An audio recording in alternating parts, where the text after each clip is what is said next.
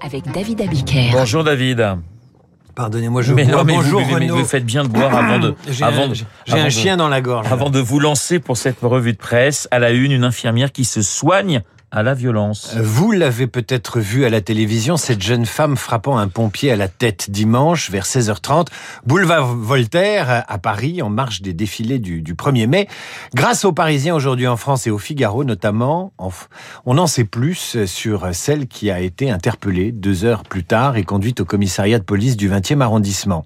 Elle se fait appeler Hager A. Dimanche donc, alors qu'un pompier s'évertue à éteindre un feu, la jeune femme s'approche de lui, s'empare de sa lance à incendie et lui crie ⁇ Tu vas pas éteindre le feu !⁇ on va te défoncer comme en 2019. 2019, référence probable aux manifestations de Gilets jaunes. Le pompier s'obstine à faire son travail, alors la jeune femme le frappe.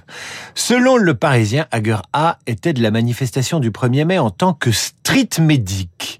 Les street medics, c'est, le nom sympathique donné à ceux qui assistent, des médecins en général, à ceux qui assistent les personnes victimes de violences dans les manifestations. Euh, ça sert aussi à certains de couverture pour pratiquer ces violences. Dans son cas, Aguerre A est une ancienne infirmière.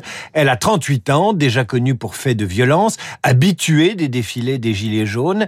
Elle tentera de s'en prendre à nouveau aux policiers cette fois quand ceux-ci l'arrêtent vers la place de la Nation. La jeune femme mère de deux enfants est active sur les réseaux sociaux. Sympathisante de Jean-Luc Mélenchon, elle relaie sur Facebook et Instagram des contenus anti-vax et dit soutenir le convoi de la liberté, un mouvement d'opposants aux restrictions sanitaires. La mise en cause, la mise en cause risque donc trois ans de prison et 75 000 euros d'amende, précise le Figaro. Elle a été déférée au parquet hier en vue d'une comparution immédiate aujourd'hui. Peut-être, peut-être y donnera-t-elle des explications sur ce geste qui a choqué la France entière. À l'activiste qui se fait passer pour une soignante, donc, on préférera peut-être les activistes américaines, les féministes qui manifestent en ce moment même contre la fin du droit fédéral à l'avortement aux États-Unis. Ah oui, l'IVG la une est sur la sellette aux États-Unis. Le droit à l'avortement dans le viseur de la Cour suprême américaine titre la croix. Les États-Unis se déchirent sur le droit à l'avortement. C'est en une du Parisien aujourd'hui en France. IVG aux États-Unis, les femmes en fin de droit se désolent libération.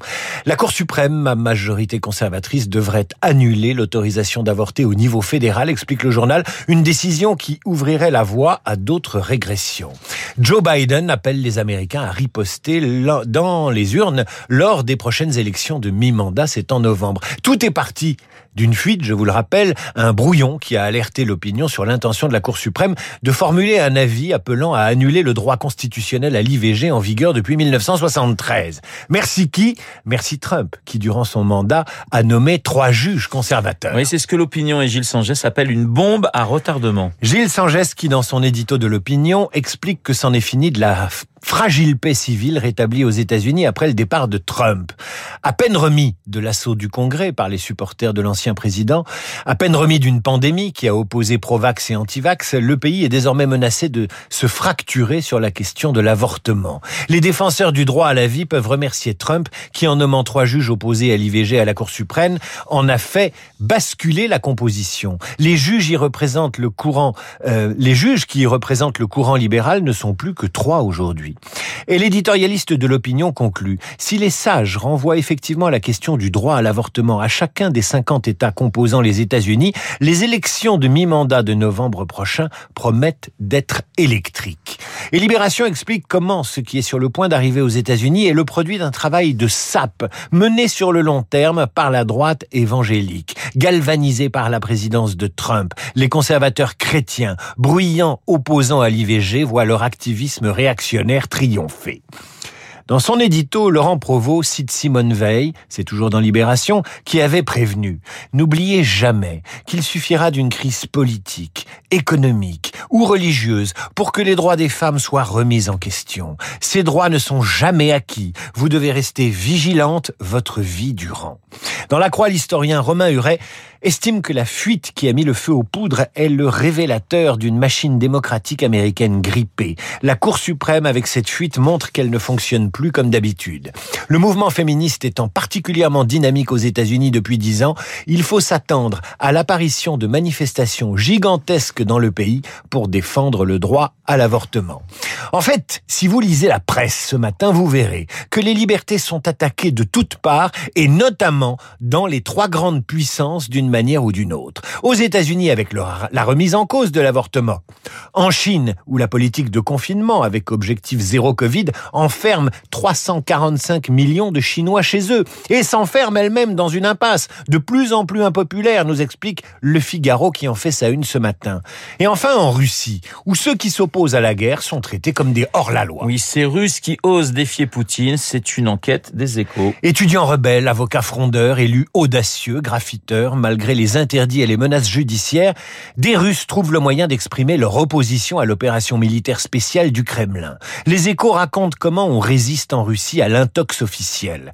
Des graffitis, le drapeau russe peint sur les murs, mais avec ces deux couleurs seulement, le bleu et le blanc, sans la couleur rouge, histoire de montrer qu'on ne veut pas de sang.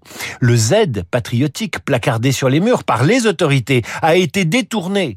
Les activistes placent devant le Z les lettres P et O, et derrière le Z, les lettres O et R, ce qui donne posor honte en français.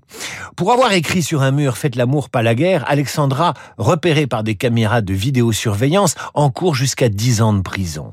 Certains élus locaux, comme Elena Rusakova, chef de l'Assemblée municipale d'un quartier de Moscou, a publié un appel sur les réseaux sociaux. Arrêtons cette guerre, dit-elle. Comment s'occuper des bacs à sable et des problèmes de la ville tant que ces combats militaires dureront? A-t-elle interpellé avec sept autres élus via les réseaux sociaux. Ça n'a pas manqué. Elena a été condamnée à l'équivalent de 1500 euros d'amende. Dimitri Petrov, élu lui aussi d'un autre quartier de Moscou, a lui lancé une pétition contre la guerre sur Internet qui a recueilli plus d'un million de signatures.